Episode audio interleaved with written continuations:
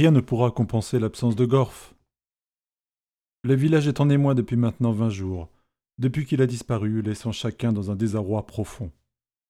Il savait prodiguer à tous les conseils, les mots dont nous avions besoin. Il savait encourager les faibles, raisonner les téméraires, rendre sages les impulsifs, réconcilier les ennemis et pardonner les fautifs. Il suffisait de quelques secondes dans ses bras pour retrouver le sens de la vie et continuer son chemin en harmonie avec soi-même et avec les autres. D'aussi loin qu'on s'en souvienne, il avait grandi là, près de la fontaine, sans faire de bruit, comme un miracle offert au village. De sa haute taille, il accueillait chacun avec douceur, sans distinction. Il suffisait de se placer contre lui, entre ses feuillages, et tout reprenait son sens. Nous l'adorions pour le bien qu'il faisait sans rien demander en retour. Depuis son départ, le village est en deuil, et plus personne ne sait comment affronter l'avenir sereinement. Depuis, les conflits se sont développés, et nos dirigeants semblent bien incapables d'y répondre. Les soldats ne parviennent plus à contenir les explosions de colère et de violence du peuple. Les Timorés se terrent chez eux de peur des bandes armées qui se constituent. Des femmes éplorées s'allongent près de l'ancienne demeure de Gorf et versent toutes les larmes de leur corps dans des cris d'angoisse. Les enfants restent prostrés et ont perdu le goût des jeux et des rires. Les suicides ne se comptent plus, à tel point qu'une fosse commune a été creusée pour empêcher la survenue des maladies. Est-il parti dans un autre village?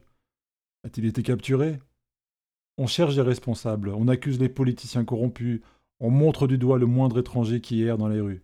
On accuse le royaume de Trouvert, ennemi héréditaire dont l'absence de signes d'existence depuis des générations n'a pas fait disparaître une haine viscérale. Surtout, on suspecte Fernat le maudit, l'ancien mage du royaume. Il y a bien des années, il n'avait pas caché sa haine profonde et incompréhensible de notre ami Gorf. Il avait inventé des histoires farfelues pour essayer de nous priver de lui, l'accusant de méfaits dont les détails ne sont pas restés dans la mémoire collective, mais qui démontraient son manque d'empathie et de lucidité. C'est à peine si certains se souviennent encore des mots qu'il prononçait, accusant Gorf de dévorer l'âme comme nourriture. Il prétendait même que Gorf était une plante géante aux effluves empoisonnés et psychotrope. Quelle baliverne, quel fou Heureusement, il avait été banni pour de bon. On n'avait plus jamais entendu parler de lui. Depuis tout ce temps, on l'imaginait certainement mort, quelque part, aveuglé par la haine et la jalousie.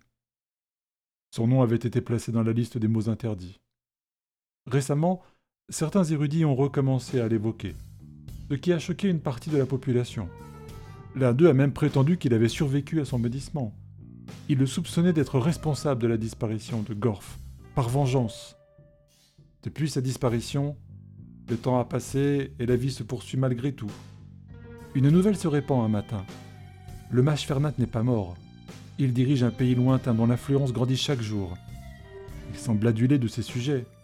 Ses conquêtes se font presque sans heurts. Il est question d'organiser une expédition pour tirer cela au clair et retrouver Gorf. Mais personne n'a vraiment envie de s'y consacrer. Il semble que notre intérêt pour cette plante était un peu excessif à bien y réfléchir. Ou bien n'était-ce qu'un rêve?